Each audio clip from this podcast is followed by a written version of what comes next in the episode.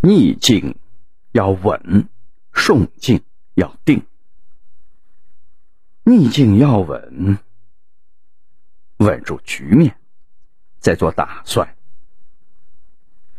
一个人的一生不可能是一帆风顺的，总会遇到这样那样的困难。俗话说：“谋事在人，成事在天。”总有很多很多不可控的因素使你陷入逆境，这时候一定要稳住，不能乱了阵脚。阵脚一乱，那就失去翻盘的机会了。遇到逆境，先稳住。你要做的不是接下来立刻就要赢，而是现在不能输。古语说的“留得青山在，不愁没柴烧”，先稳住当下。按住局面，不让情况继续恶化，然后积蓄力量，等待机会。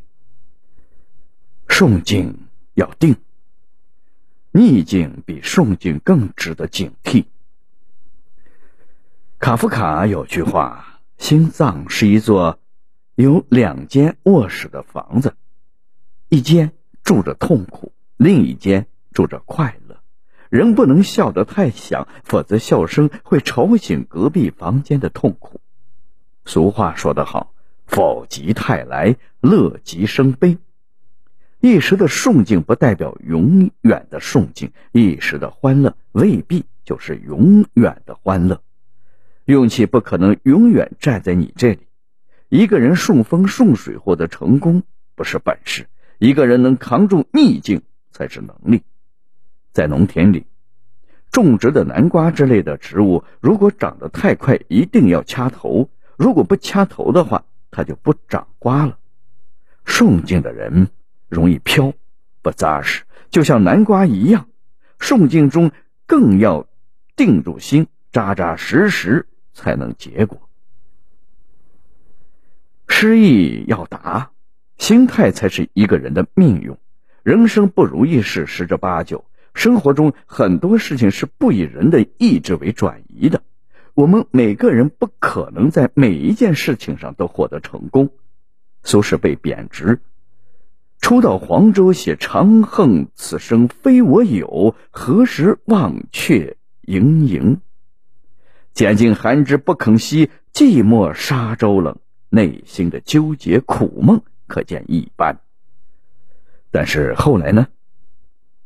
苏东坡被贬到更远的海南，他写“日啖荔枝三百颗，不辞长作岭南人”。因为苏东坡想开了，心态上的达观让山水都换了颜色。而且人一旦达观，还能开拓出更另一片领域，在失意时做成如意的样子。他在海南教化百姓，教民耕田。在一个蛮荒之地实现了自己济国安民的理想。没有一种命运是对人的惩罚，怨天尤人、自暴自弃才是真的悲剧。得意要淡，褪去浮华，名利只是点缀。郭子仪功劳盖世，家族内入朝为官的子孙更是数不胜数。上朝用的木板都能堆上一床，那又如何？到头来还不是陋室空堂，空结蛛网，是非成败转成空。从三皇五帝至今，不是你方唱罢我登场。古来多少英雄汉，南北山头卧土泥。正如《金刚经》上所讲。一切如梦幻泡影，失去太多会看得淡。西方人常说“知死方生”，知道生命的限度之后，人才能明白这世界上什么最珍贵。健康、亲情、友情这些东西价值远远高于功名，高于财富。于是，生命开始褪去浮华，得意失意都只是点缀。而不再是必须，这样的人就开始有了一个牢不可破的家园，名利的来去再也无法惊扰到他内心的安宁。只有时代的产物，没有产物的时代，做事顺势而为很关键。无论踩在哪个阶段，进场都有可能做好，关键是要坚持，并不断的去寻找新的机会。